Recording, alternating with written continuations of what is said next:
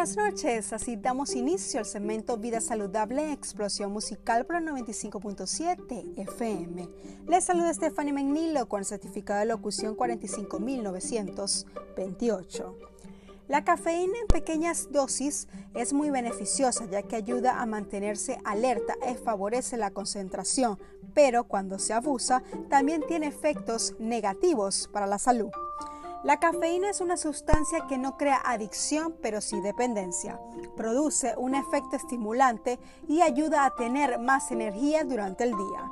Ahora bien, si se consume en exceso puede producir nerviosismo, palpitaciones, temblores, insomnio, falta de reflejos, disminución del rendimiento e inquietud. Además, de eso aumenta la tolerancia, es cuando el cuerpo se habitúa a la cafeína y por eso se tiene la necesidad de aumentar las dosis de cafeína volviéndose adicta a la misma.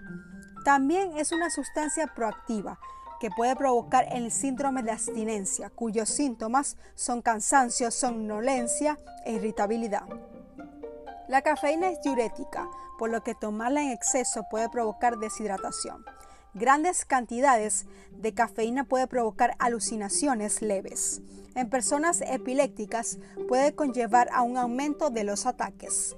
El abuso de la cafeína también provoca arritmia en personas con problemas cardiovasculares.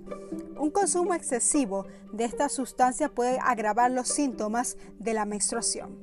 Ahora bien, ¿cuál es la dosis recomendada? Es según lo que tolera el cuerpo humano y según expertos es de unos 500 miligramos diarios. Por lo más recomendable es no exceder de los 300 miligramos. Es importante recordar que la cafeína es muy beneficiosa, pero también puede llegar a ser peligrosa.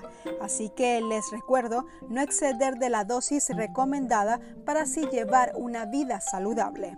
Así me despido. Sigan con la mejor programación de explosión musical por la 95.7 FM.